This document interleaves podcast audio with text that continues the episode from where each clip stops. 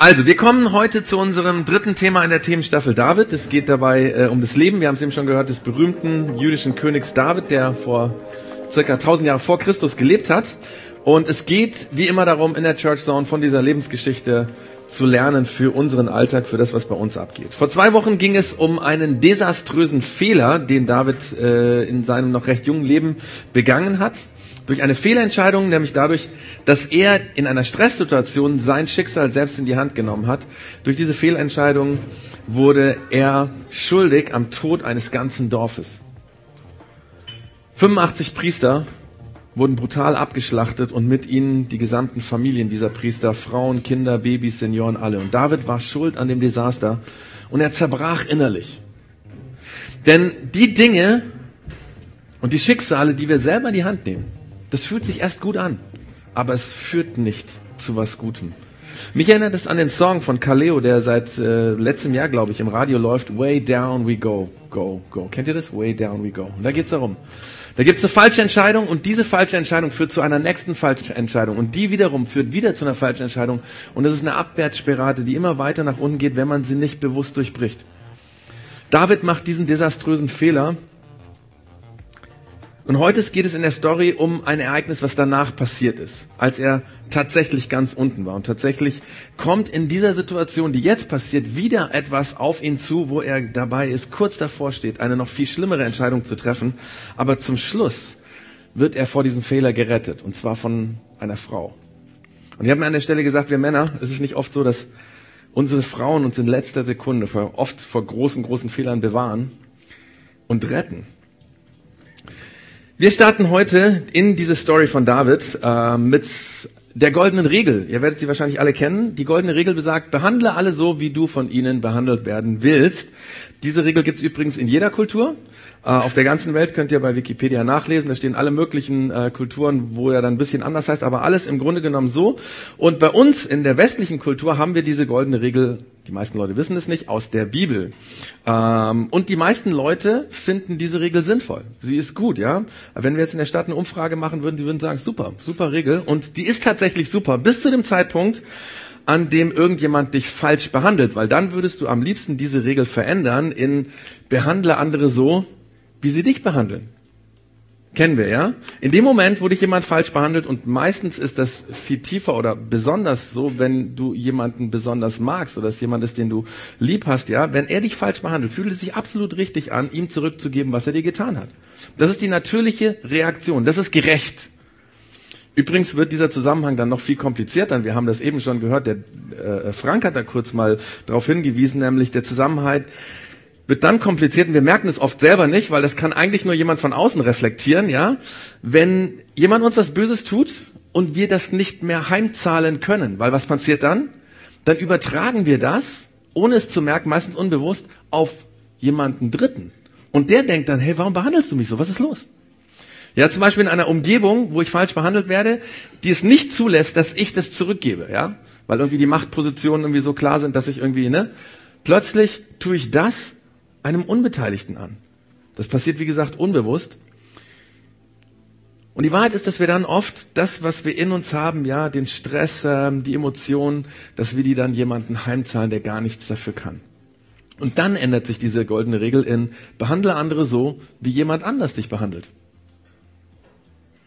Und dann steht eine noch viel schlimmere Dynamik, ein noch viel komplizierteres äh, äh, Ding, was uns nach unten führt. Way down we go. Und das Problem mit dem Heimzahlen, mit dem Rächen ist ja folgendes, ja? Rache, sie macht dich zu genau dem Menschen, den du nicht magst, weil er dich so falsch behandelt hat. Und das ist ja paradox. Warum sollte ich meinem, in meinem Handeln so werden wie jemand, von dem ich annehme, dass ich es besser weiß und dass ich es besser tue? Warum sollte ich mich gleich verhalten wie jemand, den ich genau wegen diesem Verhalten nicht mag, weil er mich damit verletzt. Und genau diese Frage bringt uns zum David. Wie gesagt, David hat circa 1000 Jahre vor Christus gelebt und ähm, wir haben bis jetzt so kleine Ausschnitte aus dem Leben von David uns angeschaut letzte Church Zone ähm, ist dann jemand nachher auf mich zugekommen, jemand, der zum ersten Mal da war und hat gefragt, na, bei euch geht es schon ziemlich stark um die Bibel so, ne? Ich habe ihn angeschaut und gesagt, ja, also eigentlich geht es nicht um die Bibel an sich, sondern es geht darum, dass wir uns Dinge in der Bibel anschauen und dann für unser Leben lernen wollen, aber habe dann gesagt, du hast schon recht. Also diesmal ging es schon irgendwie eine lange Story und heute ist es ganz genauso. Also äh, es ist ein längerer Text, eine längere Geschichte, die wir uns anschauen werden. Das ist bei dieser Themenstaffel ganz besonders so. Äh, und wir machen das auch, um Lust zu machen, das selber nachzulesen, weil diese Geschichten, da steckt so viel drin zwischen den Zeilen. Und wir möchten ermutigen, dass Leute, dass, dass ihr einfach mal in der Bibel zum Beispiel diese Geschichte vom David lest und guckt, in welchem Zusammenhang spielt das, was sind da Dinge, die zwischen den Zeilen stehen. Da steckt so viel drin in diesen Stories, dass wir selbst Tausende von Jahren später noch sinnvoll in unserem Leben anwenden können, was uns hilft. Selbst bei dieser Lebensgeschichte von dem David. Und äh, diese Geschichte hat eben damit angefangen, dass der 15-jährige Teenager David ein Schäferjunge einen feindlichen Riesensoldaten besiegt hat und von jetzt auf gleich war er einer der berühmtesten Personen damals im antiken Israel. Aber dann wurde der damalige König Saul eifersüchtig, neidisch auf diesen Teenager und nachher jungen Erwachsenen. David musste fliehen. Er lebte jahrelang auf der Flucht, weil der König meinte, dieser David ist eine reale Bedrohung für seine Königsfamilie, für seine Königsdynastie. David war also ein Vogelfreier, viele Jahre ständig auf der Hut, nicht von regierungstreuen Menschen gefasst zu werden. Und dabei versuchte er möglichst jedem Konflikt aus dem Weg zu gehen, weil wenn ein Konflikt aufkommt, würde man ja, ne, das würde dann bekannt werden. Er ging zum Beispiel in aller Regel den Truppen des feindlichen Volks der Philister aus dem Weg, aber auch zu Hause in seinem eigenen Land war er nicht willkommen. Und in diesen Jahren passiert das, worum es heute geht. Da passiert Folgendes. In Maon lebte ein Mann namens Nabal, ein Nachkomme Kalebs. Er war sehr reich. Ihm gehörten 3000 Schafe und 1000 Ziegen.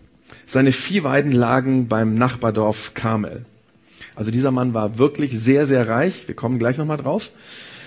Und er hatte eine Frau namens Abigail, Sie war sehr schön und klug, Nabal aber war grob und niederträchtig. Also das heißt, niemand mochte diesen Typ. Ja, er war äh, auf der einen Seite reich, er war deswegen ein einflussreicher Mann, aber in seinem Umgang mit anderen Menschen war er rücksichtslos. Er hat immer nur an sich selber gedacht. Ja, wir kennen solche Persönlichkeiten auch heute noch. Ja, uns fallen das vielleicht sogar Politiker ein und sofort so ein Bild vor uns oder so. Gibt's heute noch. Ja. Und eines Tages, eines Tages kam Nabal nach Kamel um seine Schafe zu scheren. Und ich muss kurz zu diesem Tag, wo man Schafe geschert hat, was erklären.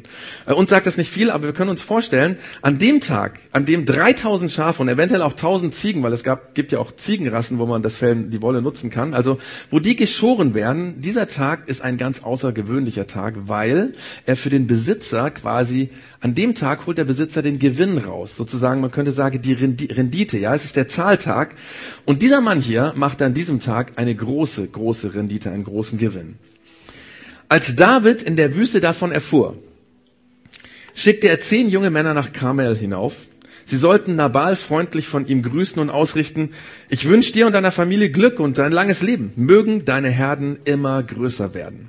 Das heißt, was hier passiert ist, dass der David dem Nabal seine Glückwünsche überreicht, ja, für dieses Schafscheren, äh, für dieses Fest. Er beglückwünscht ihn für seine große Rendite, seinen riesengroßen Gewinn und er sagt damit, hey Nabal, ähm, ich gönn dir deinen Reichtum und das sollten diese Männer ausrichten.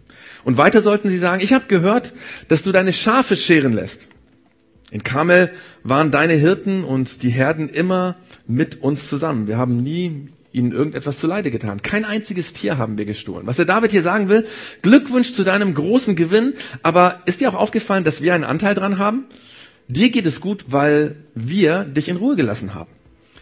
Frag deine Leute, sie werden es dir bestätigen. Heute ist für dich ein Festtag, darum bitte ich dich, empfange meine Leute freundlich. Sie und auch ich sind deine ergebenen Diener. Bitte gib ihnen an Lebensmitteln mit, was du entbehren kannst. Mit anderen Worten, wir waren gut zu dir, könntest du bitte auch gut zu uns sein? Ja, also äh, du feierst heute und es wäre sehr nett, das heißt, es wäre die logische Konsequenz, es wäre gerecht, wenn du jetzt uns an deinem Erfolg teilhaben lässt. Wir haben dich und deine Schafhirten beschützt. Ähm, wir hätten das nicht machen müssen, aber wir haben uns für Frieden, für ein gutes Miteinander entschieden. David Leut, Davids Leute kamen ähm, nach Karmel, richteten Nabal alles aus und warteten gespannt auf seine Antwort. Doch Nabal schimpfte, was ist das für einer, dieser David, der Sohn Isais? Heutzutage gibt es haufenweise solche davongelaufenen Sklaven. Ich weiß, wen, wer euch gesendet hat, dieser David, dieser Nichtsnutz, der Vogelfrei, der Gegner vom König. Wisst ihr was? Ich habe ihn nicht um Hilfe gebeten, ich schulde ihm auch nichts. Und da sollte ich mein Essen und mein Trinken und sogar das Fleisch meiner Schafe, die ich für die Scherer geschlachtet habe, solchen dahergelaufenen Landspreichern geben? Ich weiß ja nicht einmal, wo sie herkommen. Und die Männer kehrten zu David zurück und erzählten ihm, was geschehen war. Und ihr könnt euch denken, dass an dieser Stelle, wenn es ein Kinofilm wäre, sich jetzt die Musik dramatisch ändern würde. Denn David befahl, holt eure Schwerter. Alle schnallten ihre Schwerter um. Auch David. Bevor ich weitermache, ein kurzer Exkurs. Wusstest du, dass Selbstkontrolle wie ein Muskel funktioniert? Ein Muskel, den du überstrapazieren kannst, so dass er lahm wird? Also das ist übrigens äh, auch mit Geduld, äh, mit Geduld so. Selbstkontrolle, Geduld. All diese Tugenden sind wie Muskeln. Du setzt sie ein, dann ist es harte Arbeit, geduldig zu sein und dich selbst zu beherrschen. Aber dann brauchst du Zeiten der Entspannung, wo dieser Muskel ausruhen kann, ja, wo du Kraft tankst. Und erst wenn der Akku wieder aufgeladen ist, kannst du wieder geduldig sein, kannst du wieder dich selbst im Griff haben. Das ist ein Rhythmus des Lebens, ein ganz normaler Rhythmus des Lebens. Und ohne diesen Rhythmus wirst du deine Muskeln überstrapazieren, sodass sie erlahmen. Und wir sehen hier dass der David, dass die Muskeln des Davids, der Geduld und der Selbstkontrolle überstrapaziert waren. Er, sie sind erlahmt. Vermutlich, weil er Jahre auf der Flucht, Flucht gelebt hat, weil sein Einsatz generell nicht wertgeschätzt wurde, weder vom König noch von den Anhängern des Königs und weil er nicht die Position bekam, die ihm eigentlich zustand. Er hat Gutes getan und ständig wurde ihm Böses getan. Und so scheint es, als wenn Nabals Abfuhr äh, nur letztendlich der letzte Tropfen in diesem Fass war, was er dann zum Überlaufen gebracht hat. Und plötzlich war David dabei, Frust an jemanden auszulassen, der es so massiv gar nicht verdient hatte. Und so gürtet er sein Schwert und seine Leute auch. Wir sagen heute in der Psychologie oder in der Beratungspraxis, verletzte Menschen verletzten Menschen. Und beim David war es so, könnte man sagen, gejagte Menschen jagen Menschen. Ja, der König Saul hat ihn gejagt und jetzt jagt er Nabal. Inzwischen, inzwischen hatte einer von Nabals Knechten, dessen Frau Abigail, berichtet, David hat aus der Wüste Boten zu Nabal gesandt und ihm alles Gute zu wünschen. Er aber hat sie nur angebrüllt. Also ein Mitarbeiter des Nabal hatte wohl das beobachtet und er kannte schon diese dummen Reaktionen seines Chefs, ja. Auf freundliche Anrede hat er absolut dumm und unverschämt reagiert. Doch dabei, sagt er weiter, waren diese Männer sehr gut zu uns. Als wir mit unseren Härten umherzogen, haben sie uns nie etwas zu Leide getan. Kein einziges Tier haben sie uns gestohlen. Im Gegenteil, Tag und Nacht umgaben sie uns wie eine schützende Mauer, solange wir unsere Herden in ihrer Nähe hatten, als wenn David seine Männer geschickt hätte, um uns zu beschützen. Nun, über, nun überleg doch, was zu tun ist. Unternimm was, sonst gibt es ein großes Desaster. Dann ist Nabal verloren und wir alle mit ihm auch. Du weißt ja, wie niederträchtig er ist. Man kann nicht, man kann einfach nicht mit ihm reden. Und jetzt sagt uns der Erzähler dieser Geschichte, dass Abigail schnell, sehr schnell gehandelt hat. So schnell wie möglich holte Abigail 200 Brote, zwei Schläuche Wein, fünf fertige zubereitete Schafe, einen Sack geröstetes Getreide, 100 Rosinenkuchen und 200 Feigenkuchen. Krass, ne? solche Details stehen da so ganz genau drin. Sie ließ alles auf Esel laden und befahl den Knechten, Geht voraus, ich komme hinterher. Ihrem Mann sagte sie nichts von ihrem Plan. Kluge Frau, oder? Was für eine kluge Frau. Wie gesagt, mich faszinieren diese Details, die da erwähnt werden, ja. Ähm, und wenn man dann genau hinschaut, steht da auch was zwischen den Zeilen. Du musst das wirklich selber mal lesen, dir mal Zeit dafür nehmen, ja. Im Schutze des Berges ritt sie auf einem Esel den Bergpfad hinunter. David und seine Leute waren schon in der Nähe, bald mussten sie ihnen begegnen. Ihr müsst euch das bildlich vorstellen, ja? Sie reitet auf einem Esel an der einen Seite des Berges runter, mit ihr die Mitarbeiter und von oben kann sie sehen, wie David unten mit seinen schwer bewaffneten Jungs auf sie zukommt. Und gleich mussten sie sich gegenüberstehen. Und jetzt kommt ein Detail, das wir alle kennen, ja? Wenn wir daran an diese Situation denken, wo wir uns rächen wollen, ja? Denn auf dem Weg, das zu tun, was David sich fest vorgenommen hatte, ja, denkt er darüber nach und fängt an, sich das selbst zu rechtfertigen und zu sagen, ah, das ist schon richtig, was ich hier mache, ja. Er denkt darüber nach, der hat das schon verdient, dieser Nabal, ja. Wenn der so frech mit dir ist, so unverschämt mit dir ist, der hat das schon verdient. Damit war nämlich immer noch wütend. Immer noch wütend. Für nichts und wieder nichts habe ich die Herden beschützt, die dieser Schuft in der Wüste weiden ließ. Sorgfältig habe ich darauf geachtet, dass ihm nichts gestohlen wird. Und was ist der Dank? Eine unverschämte Abfuhr. Gott soll mich hart bestrafen, wenn, wenn ich bis morgen früh auch nur, wenn bis morgen früh auch nur einen seiner Männer am Leben lasse. Ich habe gedacht, das ist so krass. Äh, ich meine, so machen wir es nicht, ja. Ich meine, keiner von uns würde jetzt hier irgendwie dran denken, jemanden umzubringen. Klar, die Zeiten haben sich geändert, aber wir lassen jemanden krass ins Messer laufen, obwohl wir genau wissen, was passieren wird, ja? So nach dem Motto, hey, kein Problem, klar kannst du das Projekt erst am Montag abgeben, alles gut, alles gut. Und du weißt genau, am Montag ist zu spät, ja? Aber ich meine, der Typ ist auch immer irgendwie, ja, der verhält sich auch nicht fair dir gegenüber. Was soll das, ja? Und du weißt, am Montag wird es einen Riesenstress mit dem Chef geben, aber du lässt ihn ins Messer laufen. David ist hier in voller Fahrt und er ist sich sicher, das, was ich tun will, das hat der verdient. Das haben die verdient. Und dann das, was jetzt kommt, da steckt ganz, ganz, ganz viel drin. Das geht zu tief. Ich meine, das sind die Stellen, die wir schnell in so einer Geschichte überlesen. Und deswegen nehmen wir uns jetzt Zeit, Schritt für Schritt uns das anzugucken und davon zu lernen. Als Abigail David auf sich zukommen sagt, stieg sie schnell von ihrem Esel und warf sich David zu Füßen. Sie verneigte sich, bis ihr Gesicht den Boden berührte. Spürt ihr, was da passiert? Keine Ahnung, was du jetzt so ein bisschen reinliest in diesen Satz, ja. Hört sich für uns fast so ein bisschen sexistisch an, ja. Der Macho-Mann und die schöne Frau wirft sich zu ihnen zu Füßen. Völliger Quatsch. Genau umgekehrt, ja. Die wohlhabende, einflussreiche Frau, geachtet, angesehen, gut etabliert in der High Society und der ausgestoßene, vogelfreie Mann auf der Flucht vor dem König. Und es ist nur eine Frage der Zeit, bis der König ihn schnappt und ihn hinrichten lässt und dann wird sich niemand mehr an ihn erinnern. Und trotzdem fällt diese einflussreiche Frau nieder und verbeugt sich und David ist sprachlos. Sie behandelt David so, als wenn er schon der Mann wäre, von dem sie sich wünscht, dass er es wäre. Sieht das, sieht das Potenzial in ihn und stärkt bewusst Davids Selbstbewusstsein, Selbstwert. Und Frauen, an der Stelle mal ganz kurz etwas, was uns Männer betrifft, ja? Wusstet ihr, dass es heute noch ganz genauso funktioniert? Aber in den allermeisten Beziehungen lebt mir das nicht. Sag deinem Mann alles das, was er falsch macht, was er nicht kann und wo er ein Depp ist. Halte es ihm vor und du wirst einen erbärmlichen Versager als Mann bekommen, weil du ihm immer sagst, dass er versagt. Du kannst aber auch andersrum machen wie die Abigail, wobei das war ja gar nicht ihr Mann, ja? Du kannst deinem Mann sagen, alles, was er gut kann, seine Stärken, das Potenzial, was in ihm liegt. Und du wirst sehen, dass du einen selbstbewussten Mann bekommst, der Rückgrat hat, der Selbstwert hat, der selbstbewusst ist. Und das funktioniert sogar, wenn wir genau wissen, was ihr wollt, ja? Also so nach dem Motto, würde mein großer, starker Beschützer mal den Müll unten auf die, zur Tonne bringen, ja? Und ähm, du hast, die Chancen sind gut, dass er das tun wird. Ja. Weißt du, diese Frau hier, Abigail, ist super schlau. Und dabei geht es nicht um Manipulation, nein. Sie fängt an, von seinem Potenzial zu reden. Das, was er zukünftig erreichen könnte, was in ihm steckt, was sie in ihm sieht. Dann begann sie ich alleine bin schuld, mein Herr. Bitte lass deine Dienerin reden und hör, was ich dir zu sagen, äh, was ich dir sagen will. Ärgere dich nicht über diesen boshaften Menschen. Er ist genau das, was sein Name bedeutet. Nabal. Ein unverbesserlicher Dummkopf. Leider habe ich die Boten nicht gesehen, die du meinem Herrn zu uns geschickt hast. Sie sagt, bitte vergiss diesen Mann. Tun wir so, als würde es ihn gar nicht geben, ja?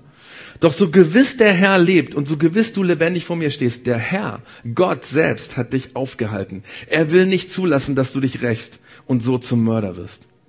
Ich weiß, du wirst es nicht tun, was du gerade anfängst zu tun, David. Gott wird das nicht zulassen. Er wird dich dafür beschützen und stellt euch vor, das sagt diese Frau, obwohl eine ganze Horde bewaffneter Männer vor ihr steht, die auf Rache sinnen. Sie sagt, Nabal wird seine gerechte Strafe bekommen. Und wie ihm soll auch dein Feindnis ergehen und allen, die Böses gegen dich im, im Schilde führen. Und dann lobt sie ihn für, dafür ein besserer Mann zu sein, als er in dem Moment eigentlich wirklich war, ja. Und es hat so viel Power. Sie sagt, vergib uns, dass wir dich so schlecht behandelt haben. Gewiss wird der Herr deine königliche Familie, deine königliche Familie nie aussterben lassen. Sie redet hier von seiner Zukunft. Sie sagt, ich glaube, dass Gott ganz Großes mit dir vorhat. Denn du kämpfst gegen die Feinde Gottes. Er bewahrt dich dein Leben lang nicht etwa vor Feinden, vor großen Fehlern. Du bist keiner, der Böses tut. Du bist ein guter Mann.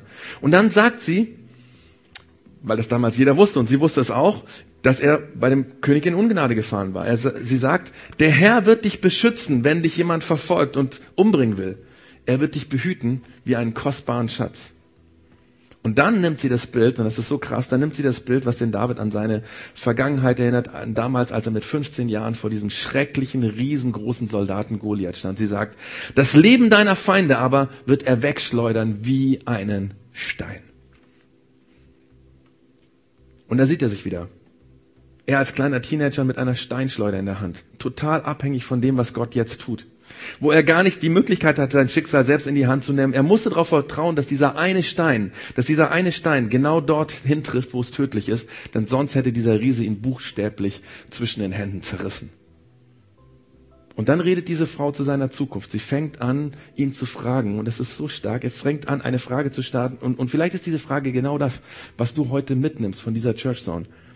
Sie fragt, welche Geschichte willst du eines Tages über das erzählen, was heute passieren wird? Welche Geschichte willst du erzählen? David, wenn du eines Tages zurückschaust, was wirst du über die Stunden erzählen, die jetzt kommen werden? Wenn der Herr alle seine Versprechungen erfüllt und dich zum König über Israel macht, dann sollst du nichts bereuen müssen. Du wirst ein reines Gewissen haben, weil du dich nicht gerecht hast und nicht zum Mörder geworden bist an vielen, vielen unschuldigen Menschen. Und in David trifft das ins Herz. Hey, eines Tages wirst du eine Geschichte erzählen. Und andere werden deine Geschichte erzählen. Und was wirst du tun? Was wirst du tun? Was, was, das, was, was du jetzt tun wirst, wo du für dich jetzt entscheidest, das wird ein Teil dieser Geschichte sein. Und deswegen wirst du dich umstimmen lassen, denn du willst nicht, dass in deiner Story berichtet wird, dass du ein unnötig Blut vergossen hast und wie du König geworden bist, weil du blutrünstig, blutrünstig warst und weil die Leute alle Angst vor dir bekommen haben und akzeptieren mussten, dass du der mächtige König wirst. Nein, das willst du nicht und deswegen wirst du dich umstimmen lassen. Und plötzlich bekommt, kommt der David zur Besinnung, sein Eifer verfliegt. Und er bekommt einen ganz, ganz anderen Blick auf die Situation. David rief aus, ich danke dem Herrn, dem Gott Israels, dass er dich gerade in diesem Augenblick zu mir geschickt hat. Ich bin so dankbar, es ist so krass, dass du hier bist. Eine so kluge Frau, dass ich von einer so klugen Frau gerettet worden bin. Wie klug bin, wie froh bin ich? Wie froh bin ich über deine Klugheit? Ich danke dir, dass du mich heute davon abgehalten hast, mich auf eigene Faust zu rächen und einen Mord zu begehen oder viele Morde zu begehen. Danke, dass du so schnell gekommen bist. Danke, dass du dich gedemütigt hast. Danke, dass du so klug geredet hast. Danke, dass du mich gerettet hast. Und David nahm die Lebensmittel von Abigail entgegen und verabschiedete sich von ihr. Du kannst beruhigt nach Hause zurückkehren, sagte er. Ich habe mich von dir überzeugen lassen und werde deine Bitte erfüllen. Ich werde deinen Mann nichts tun und ihn nicht vernichten und auch nicht dein Haus. Und dann, Abigail ist so klug. Wollt ihr wissen, wie es weitergeht? Ja?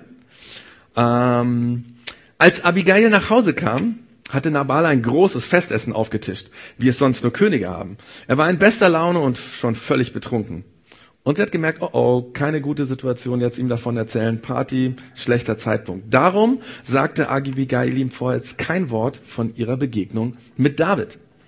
Erst am nächsten Morgen, als er seinen Raus ausgeschlafen hatte, erzählte sie ihm alles. Da erlitt Nabal einen Schlaganfall und wurde völlig gelähmt. Nach etwa zehn Tagen, wo er völlig gelähmt war und auf Hilfe angewiesen war, lief der Herr ihn sterben. Der David kriegt das natürlich mit und dann, bald darauf schickte David Boten zu Abigail und ließ sie bitten, seine Frau zu werden. Ja, wirklich, so geht es in der Story weiter, ja. Dann packte sie schnell ihre Sachen zusammen, setzte sich auf einen Esel und ritt mit den Boten zu David. Fünf Dienerinnen begleiteten sie. So wurde sie Davids Frau und sie lebten, sie lebten glücklich und zufrieden bis ans Lebensende, ja. Ähm, das habe ich natürlich jetzt erfunden, ist klar. Das steht nicht da. Ähm, aber sie wurde wirklich seine Frau. Aber damit wir uns hier äh, richtig verstehen, ja nicht das falsche Gedanken aufkommen, sie wurde nur eine seiner Frauen eine von mehreren Frauen und niemand lebt glücklich und zufrieden bis ans Lebensende, wenn sie eine seiner Frauen wird. Ich, ich hoffe, das ist euch ein bisschen Anreiz auch zu lesen, wie es weitergeht, ja. Ich will an der Stelle diese Episode mal zu Ende machen und, und zusammenfassen, was hier eigentlich passiert ist, ja, dass wir uns mal so ein bisschen durch den Kopf gehen lassen. In diesem Bericht gibt es äh, drei Charaktere, es gibt drei Reaktionen, aber es gibt nur einen Helden oder eine Heldin, ja. Also Nabal, David und Abigail, der Nabal vergilt Gutes mit Bösem. Ja? Der David vergilt Böses mit Bösen. Und Abigail, sie vergilt Böses mit Guten. Dabei ist das, was der Nabal gemacht hat, ich würde sagen, einfach krank, ja. Also ich meine, wer so handelt, und es gibt leider immer wieder Menschen, die so destruktiv handeln, der ist irgendwie in seiner Sozialkompetenz gestört. Das ist krankhaft. Ja. Das, was der David tut, ist dagegen normal. Das ist absehbar, ja so handelt eigentlich jeder. Das ist die ganz normale Reaktion, die wir Menschen tun, wenn uns jemand was Böses tut, dann zahlen wir es zurück. Das ist meistens keine Lösung, das wissen wir auch ja, selbst geopolitisch wissen wir das ja. Also eine militärische Reaktion auf einen Terrorangriff ist nicht wirklich eine Lösung, aber es ist verständlich, ja. Aber Abigail wählt einen ganz anderen Weg, eine andere Reaktion. Was sie tut, ist bemerkenswert, außergewöhnlich. Das bleibt den Leuten hängen und es ist eine Lösung. So wie Nabal will keiner sein, ja? So wie David sind wir alle und so wie Abigail handelt, verändert man die Welt. Abigail reagiert bemerkenswert. Ihr Urteil ist bemerkenswert. Ihr Vorgehen ist bemerkenswert. Das bedeutet, ihr Handeln ist es wert, dass man darüber nachdenkt. Es sich merkt. Und sie war da mit ihrer Zeit voraus. Ihr müsst wissen, damals in dem Artikel Israel gab es noch den alten Bund, den Gott mit Israel geschlossen hatte. Das war eine Abmachung zwischen Gott und dem Volk Israels. Er wollte ihr Gott sein und sie sollten dementsprechend sich verhalten.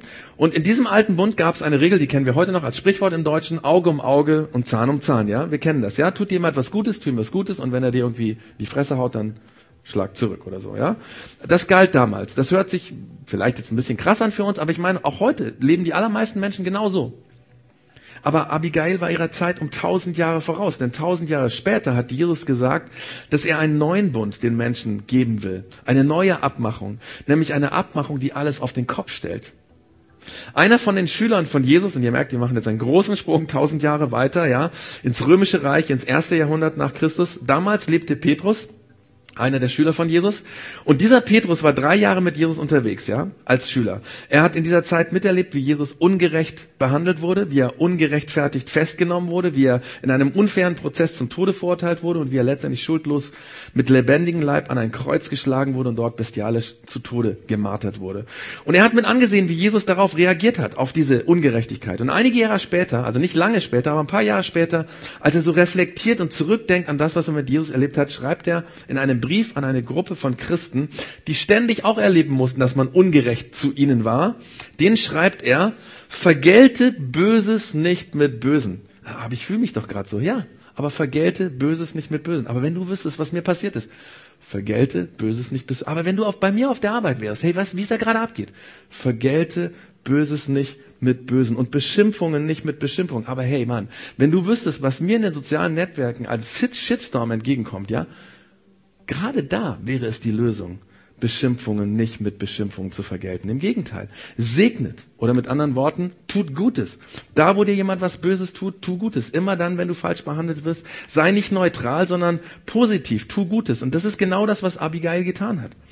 Das ist absolut bemerkenswert. Und Petrus schreibt weiter, denn dazu hat Gott euch berufen, damit ihr dann seinen Segen ererbt. Das heißt, wenn du Christ bist, dann lebst du genau dafür. Also wenn du dich entscheidest, ähm, so zu leben, dann wirst du genau das tun, was Jesus getan hat. Selbst dann, wenn du schlecht behandelt wirst, weil ich meine, bei Jesus war es ja genauso. Und ich weiß nicht, was du dir gedacht hast. Ich meine, Jesus, der gut war, wurde schlecht behandelt. Glaubst du, dass wenn wir seinem Beispiel folgen, es uns anders geht? Und dann zitiert Petrus den David. Das ist total interessant. Er zitiert einen tausend Jahre alten Text oder einen Song, ein Lied, das der David geschrieben hat. Als er über sein Leben nachgedacht hat, hat er daraus einen Song gemacht. Ähm, und dieser Song, den hat tausend Jahre später der Petrus deswegen auch äh, sich dran erinnert, weil er gemerkt hat, hey, das, das kenne ich von Jesus, ja. Er schreibt, wer sich am Leben freuen und glückliche Tage sehen will, der gebe Acht auf seine Zunge damit sie nichts Böses redet und auf seine Lippen, damit kein unwahres Wort über sie kommt. Er wende sich vom Bösen ab und tue, was gut ist. Er sei auf Frieden aus und setze sich mit ganzer Kraft dafür ein. So war das Zitat von dem, das hat der David geschrieben. Und es schreibt oder zitiert der Petrus an Christen, die wegen ihres Glaubens benachteiligt wurden, die verfolgt wurden, die schlecht behandelt wurden. Und der Petrus, dem ist dieser Satz deswegen eingefallen, weil er diesen Gedanke, Gutes für Böses zu tun, von Jesus kannte. Ja, er war live dabei, als Jesus eine Vorlesung darüber gehalten hat und als er einen Satz gesagt hat, der heute noch ganz, ganz, ganz, ganz berühmt ist, vielleicht sogar der berühmteste Satz von Jesus. Er hat mal in einer solcher, solcher Lehrstunden gesagt, ihr wisst, dass es heißt, also Jesus hat es gesagt, ihr wisst, dass es heißt, du sollst deine Mitmenschen lieben und du sollst deine Feinde hassen. Ich aber sage euch, und dann stellt Jesus alles auf den Kopf mit dieser Aussage, die wir heute noch kennen, ja. Feinde hassen, das ist ganz normal. Das ist äh, damals normal gewesen. Das war das, was die Leute zur Zeit von Jesus sozusagen noch von Davids Zeit kannten. Aber Jesus sagt, ich bin gekommen, um diese Welt auf den Kopf zu stellen. Nämlich, liebt eure Feinde. Und betet für die, die euch verfolgen. Damit erweist ihr euch als Söhne und Töchter eures Vaters ins Himmel. Gutes für Böses. Das hat alles verändert. Und wenn du es ablehnst, Gleiches mit Gleichen zu vergelten, wenn du dich weigerst, Gleiches mit Gleichen zurückzuzahlen, so wie es leider heute viele, viele Menschen tun, Gleiches mit Gleichen zurückzahlen, ja. Wenn du ablehnst, Gleiches mit Gleichen zu vergelten, dann kommst du mit dem, was du tust, vermutlich am nächsten an das ran, was Jesus getan hat. Dann folgst du dem Beispiel von Jesus vermutlich am meisten. Dann tust du das, was Jesus getan hat. Und dann lässt du dein Leben ganz bestimmt von dem, was Jesus getan hat. Und damit komme ich zum Schluss, ja. Und ich will euch am Schluss, um das zusammenzufassen, drei Fragen stellen. Und es wäre cool, wenn du die eine oder andere oder vielleicht auch alle drei aufschreibst. Dafür sind übrigens diese Notizzettel da. Ähm, einfach um das mitzunehmen. Und die ersten zwei Fragen sind für jeden von uns, egal ob du Christ bist oder Atheist oder vielleicht bist du auch Muslim, jemand, der hier den Podcast hört, vielleicht irgendwie Agnostiker, ist völlig egal. Diese zwei Fragen werden dir helfen, sind für alle. Und die dritte Frage, die ist speziell für Menschen, die sagen, wenn ich bin Christ. Kommen wir mal zur ersten Frage. Erste Frage. Will ich wirklich so werden wie diejenigen, die so sind, wie ich nicht sein will? Hört sich total paradox an. Ist es aber nicht, ja? Ähm, es ist ernst gemeint. Denn wenn du denen das Heim zahlst, so wie die dich bald behandelt werden, wirst du genau so, wie sie sind, wie du eigentlich nicht sein willst. Und natürlich, niemand will so sein wie der, der er nicht sein will. Das wäre ja schizophren. Aber warum solltest du dann den anderen so behalten, behandeln, wie er dich behandelt hat? Du wirst dich dann nicht mögen und das, was du getan hast, wirst du auch nicht mögen. Gleiches tun ist so einfach. Solltest du nicht so wie die Abigail dem anderen zuvorkommen und ihm Gutes tun, selbst dann, wenn er es nicht erwartet? Also, will ich wirklich so werden wie diejenigen, die so sind, wie ich nicht sein will? Erste Frage. Zweite Frage, welche Geschichte willst du eines Tages über dich erzählen? Welche Geschichte willst du eines Tages erzählen? Abigail stoppt David wenige Meter vor dem Desaster. Und sie sagt, willst du wirklich dein Leben lang dir das vorwerfen müssen? Welche Story willst du erzählen, David? Wie du König geworden bist, weil du unschuldige Menschen niedergemetzelt hast oder was? Welche Geschichte? Wir sollten uns das alle fragen, egal ob wir an Jesus glauben oder Atheisten sind oder was weiß ich was. Denn jede Entscheidung, die wir treffen, ist ein unauslöschlicher Teil in unserem Leben, in unserer Lebensgeschichte. Das kriegen wir nicht mehr weg. Welche Geschichte will ich erzählen? Frag dich das, wenn du ungerecht behandelt wirst, wenn du ausgenutzt wirst, wenn du gemobbt wirst.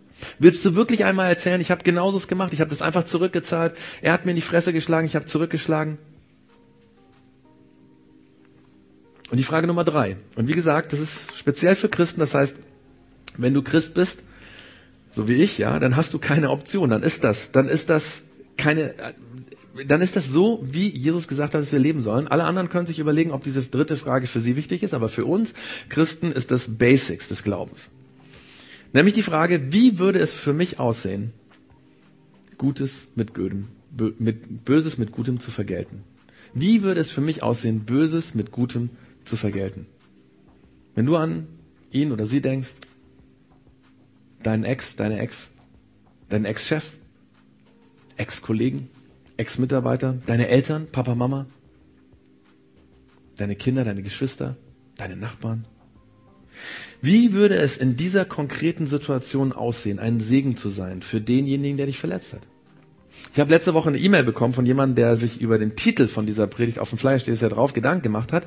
Und derjenige hat mir eine kleine Geschichte geschrieben, ähm, die er letztens gelesen hat. Die geht so. Eine ältere Frau sagt zu ihrem erwachsenen Enkel, wenn dich jemand verletzt, hast du drei Möglichkeiten. Erstens, du kannst zurückverletzen. Zweitens, du kannst ihm aus dem Weg gehen. Und drittens, du kannst ihn lieben. Und das trifft es so gut, ja. Wenn wir jemanden aus dem Weg gehen, dann ist das nicht schlecht. Schadensbegrenzung, klar. Das ist Barmherzigkeit. Und irgendwie ist das auch klug. Aber segnen heißt Gutes tun, proaktiv Gutes tun, proaktiv jemanden Gutes tun, der dir Böses getan hat. Und das ist im Unterschied zu Barmherzigkeit das Wort, was die Bibel Gnade nennt. Das ist Gnade. Und hier kreuzen sich unsere Geschichte und die Geschichte, wie Gott mit uns Menschen umgeht, wie er uns rettet. Wenn dir jemand was Böses tut, hast du die beste Gelegenheit, das zu tun, was Gott uns Menschen tut. Unsere Geschichte kreuzt sich hier mit der größten Geschichte, die je, je, erzählt wurde. Gott vergibt das Böse, die Schuld, die Sünde, die wir immer wieder tun, die Fehler, da wo wir andere verletzen, indem er seinen Sohn zu uns schickt, als Geschenk, als jemand, der uns liebt, der uns zeigt, wie wir leben können. Das ist der Kern des Glaubens. Das ist der Kern der christlichen Geschichte. Und noch eins zum Schluss. Mitgefühl und Hilfsbereitschaft, das ist heute politisch korrekt, ja. Ich meine, das erwartet jeder. Das tut jeder, der gut dastehen will, ja. ja das ist das Überbleibsel so, glaube ich, von der christlichen, vom christlichen Abendland. Und das ist nicht schlecht, ja. Nur das erwartet jeder in unserer Kultur. Wir sind alle entsetzt, wenn irgendjemand ja bei einem Unfall gafft oder YouTube-Videos dreht, äh, anstatt zu helfen vielleicht noch Helfern im Weg steht. Das finden wir schlimm, ja. Jeder erwartet, dass du hilfst. Aber Gutes für Böses, das ist anders. Das erwartet niemand. Damit shiftest du dein Handeln von vorhersehbar zu bemerkenswert. Das, was man sich merkt, was hängen bleibt, weil es wert ist. Und das verändert dich. Und für manche von uns würde das dich endlich befreien. Weil weißt du, bis zu dem Zeitpunkt, an dem du Böses mit Gutem vergiltst, wirst du von der Person kontrolliert, die dich falsch behandelt hat, die dich verletzt hat, die böse zu dir war. Und weißt du warum? Weil du genauso wie der David, der den Hügel herunterkommt, nach Kamel, in den Gedanken das rechtfertigst, was du tun willst. Und du überlegst dir, wie du das heimzahlen kannst. Und dass es ja alles gerecht ist und dass es dem ja nur gerecht geschieht. Und der einzige Weg, um frei zu werden, ist jemand genau an der Stelle Gutes zu tun, was er eigentlich nicht verdient hat. So wie Gott es macht mit uns. David und Abigail würden uns raten, schreib keine vorhersehbare Geschichte, sondern schreib eine bemerkenswerte Geschichte. Und vielleicht sagst du jetzt, naja, du hast gut reden da vorne, ne? Ganz klar, hey, wenn du meine Geschichte kennen willst, wenn du wissen würdest, was bei mir passiert ist. Und ich weiß, äh, ganz ehrlich, wer bin ich, dass ich dir sagen könnte, so zu leben? Ich, ich meine, mehr gibt mir das Recht, dir zu sagen, dass du so handeln sollst und, und, und das sind deswegen ganz wichtig, das sind nicht meine Ideen, ja. Das sind nicht meine Ideen. Ich stehe da auch nicht drüber. Ich habe das, ich habe das auch. Ich muss da immer wieder dran lernen. Das ist so schwer. Manchmal ist es verdammt schwer, so zu leben. Und ich setze da keinen Standard. Ich bin nicht der Standard. Nein, der Standard ist Jesus, weil er uns Gutes für Böses gegeben hat. Mach das Thema bitte nicht an mir fest, sondern mach es an Jesus fest, bitte. Er ist der Maßstab. Und der Paulus, äh, der Petrus hat gesagt, Dazu sind wir berufen. So sollen wir leben. Das kommt nicht von mir. Also wie würde es aussehen? Wie würde es bei dir aussehen? Wie würde es bei mir aussehen? In deiner und meiner speziellen Situation Böses mit Gutem zu vergelten. Stell diese Frage. Und das hat was mit Vertrauen zu tun. Wenn du nämlich darauf vertraust, dass das wirklich der richtige Weg ist, dann hast du die Kraft, das auch zu tun. Es hat damit zu, tun, ob du vertraust, dass Gott den richtigen Weg weiß, die wirkliche Lösung. Und einfach um da nochmal drüber zu reflektieren, nachzudenken, werden wir uns jetzt nochmal den Song, den wir letztes Mal live gesungen haben, anhören von der Lauren Deagle heißt sie, Trust in You. Und wenn du nicht Englisch kannst, ist gar nicht schlimm, weil die Musik spricht schon für sich und es geht eigentlich darum, Trust in You. Ich vertraue auf dich. Ich glaube Gott, dass es besser ist, Gutes für Böses zu geben, Böses mit Gutem zu vergelten. Wir schauen uns das an, einfach so, um nochmal zu reflektieren, um nochmal drüber nachzudenken, was macht das mit mir? Und Jesus, das ist so, das ist so schwierig, dir zu vertrauen, dass es besser ist, Gutes für Böses zu geben. Böses, was uns getan wurde, mit Gutem zu vergelten. Und ich bin immer wieder dabei, zurückzuschlagen, immer wieder dabei, Böses mit Bösem. Aber die Welt und meine Familie und mein Umfeld verändere ich dann, wenn ich dir vertraue, dass es besser ist. Dass es viel besser ist, Gutes zu tun, da wo mir Böses getan wird. Hilf uns, dass wir das lernen in der nächsten Woche, dass uns auffällt, hey, hier ist ein Punkt, wo ich versucht bin, wo ich mich selbst rechtfertige, wo ich zurückzahlen will. Und da gib uns die Kraft, dir zu vertrauen die Power, dir zu vertrauen, dass es besser ist, dass es immer besser ist, dass es immer die Lösung ist, Gutes zu tun, zu lieben, den anderen zu beschenken, wo er mir Böses getan hat. Danke, dass wir da alle im selben Boot sind, dass ich da nicht besser bin, dass wir alle kämpfen. Hilf uns, dass wir uns unterstützen, das zu leben, weil dann werden wir die Welt verändern. Amen.